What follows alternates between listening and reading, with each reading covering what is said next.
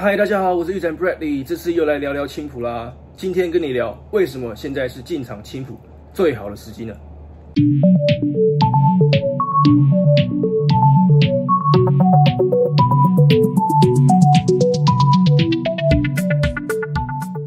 在这个影片里面，我会和你分享我的理由。首先，我想先提出一个很多朋友会问我的问题，那就是青浦到底是人会先到，还是建设会先到位呢？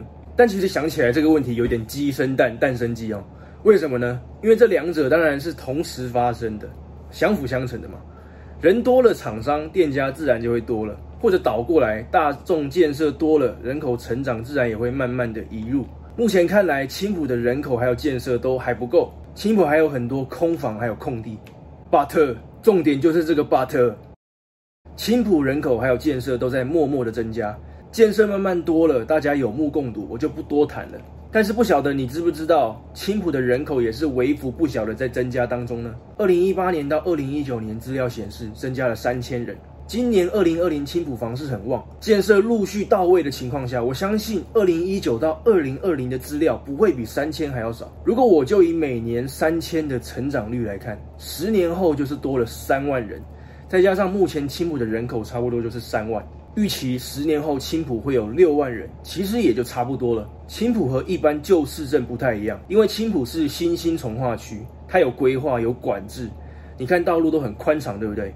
公园绿地都很多，对不对？就是说每个居民的平均生活空间比以前旧市镇还要宽广很多。青浦这个城市的设计本来就不是要容纳非常多人的，大约基底就是六万，不算多。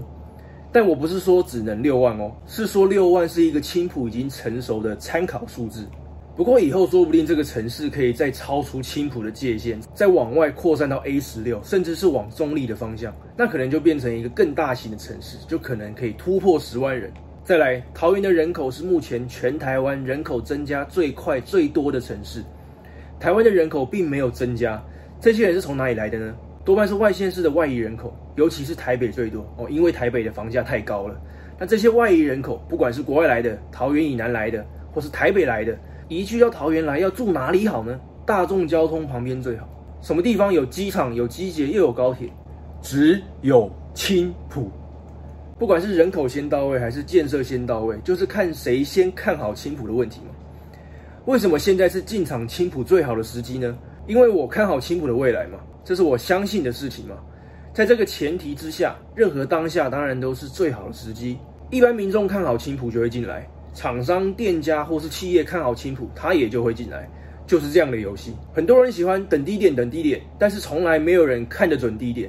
大部分的投资的情况是，你没有买到高点就要偷笑了，等待的人永远都在等，所以根本就没有等不等的问题，一切都是你的信仰问题。就是说，你看不看好，喜不喜欢青浦啦？看好也喜欢青浦，那就进场啊，没有等待的理由。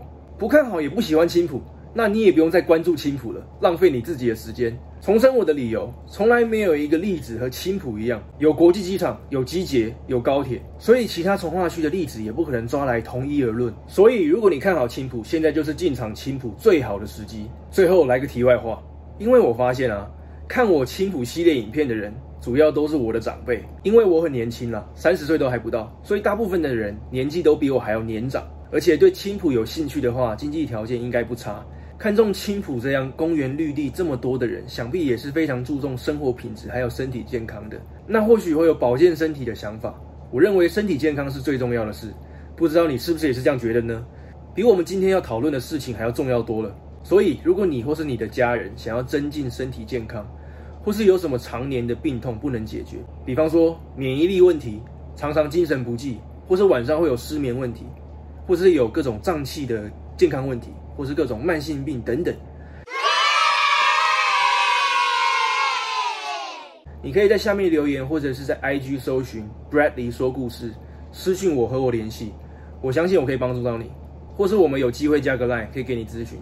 好，以上就是今天的分享，感谢你的收看，也记得帮我按赞、订阅、留言、分享，我们下一个影片见喽，拜拜。